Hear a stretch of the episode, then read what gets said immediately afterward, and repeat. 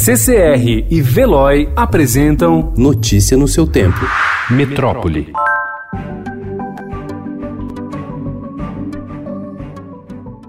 Da pandemia de H1N1 em 2009 até a chegada do novo coronavírus neste ano, o Brasil perdeu 34.500 leitos de internação. Esses espaços são destinados a pacientes que precisam ficar por mais de 24 horas dentro de um hospital e, pelas previsões de autoridades de saúde, poderão atender a grande parte dos casos mais graves da doença, cerca de 20% do total, nos próximos meses.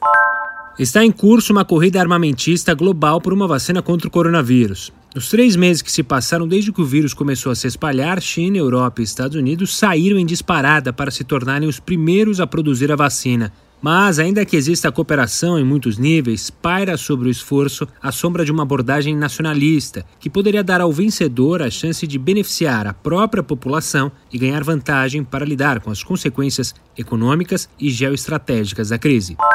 O Ministério da Saúde confirmou neste domingo que o país tem 25 mortes causadas pelo novo coronavírus. De acordo com a pasta, são 1.546 casos confirmados da doença. Em relação aos dados divulgados no sábado, são 418 casos a mais, um aumento de 37% e mais 7 mortes, um crescimento de 39%. São Paulo continua tendo o maior número de mortes, agora são 22, e também de casos confirmados, 631. No sábado, eram 15 mortes no estado. As sete novas mortes de São Paulo aconteceram na capital.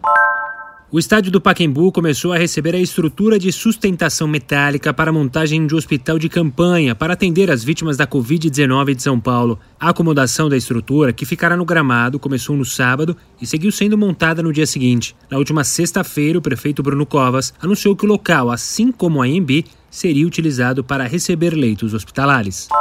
Os moradores de Paraisópolis, a segunda maior favela da cidade de São Paulo, tentam organizar um plano independente para conter as infecções pelo novo coronavírus. A mobilização teve de ser acelerada neste fim de semana, após líderes comunitários serem informados sobre cinco casos confirmados na comunidade, além de 315 suspeitos na região do Campo Limpo, onde fica a favela. Ao todo, são 100 mil moradores em toda a comunidade.